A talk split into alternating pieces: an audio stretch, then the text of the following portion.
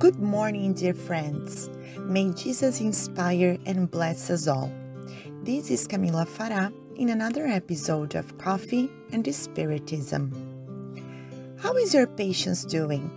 This is exactly the reflection that Melissa dos Santos brings us this morning.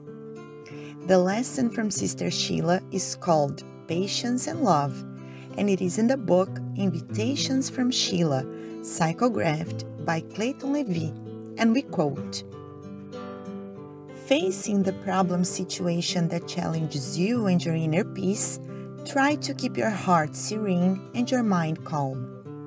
Anxiety, when cultivated, almost always clouds the reasoning. Precipitation invariably leads to regret. Even if everything is opposite to your expectations, keep doing your best trusting that when the word does not clarify, experience teaches. Therefore, take heart and move forward, mixing love and patience because the union of these two virtues always results in overcoming the shadow, today and further. Unquote. This invitation from Sheila is done, a very hard but possible invitation for most of us. Sister Sheila, like Jesus and many other superior spirits, can see the potential that we have and many times neglect. Not infrequently, we think that something is good for us, and in reality, it is not. And when we believe that God is closing a door, in reality, He is being a father of true love, preventing that something worse happens in our lives. There is a popular and well known saying that fits a reflection God rides straight with crooked lines. In fact, what is most faithful to what we learn with the Spiritist doctrine is that God rides straight with straight lines. Because we know that everything that happens to us has a reason to be.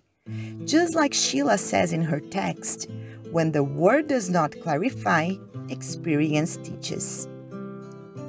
Sheila warns us about problems with anxiety that clouds the reasoning and precipitation that leads to regret, and guides us to do always our best, striving to accomplish everything that is within our reach, regardless of the result that we have at first. Sheila's exhortation reminds Melissa of some situations she has already faced in her life. Check if this has also happened to you.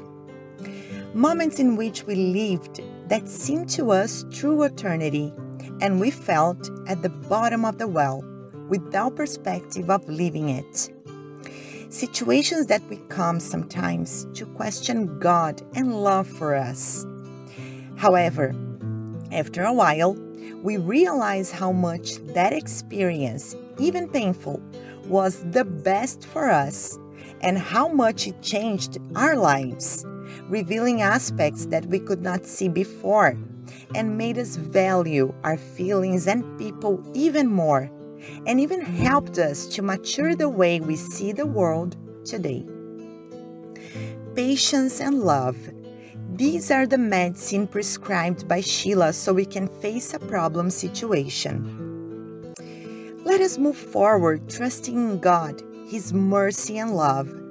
Let us trust in ourselves, in our ability to do good and overcome difficulties, always trying to see and extract the best of every situation. Let us continue with our daily effort to tame our evil inclinations believing that we are not alone in this journey and that selfless friends of the invisible always restore our strength whenever we tune in with the good.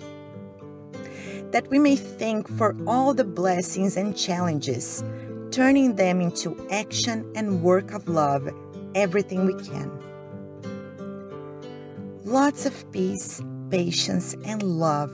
And until the next episode of Coffee and Spiritism.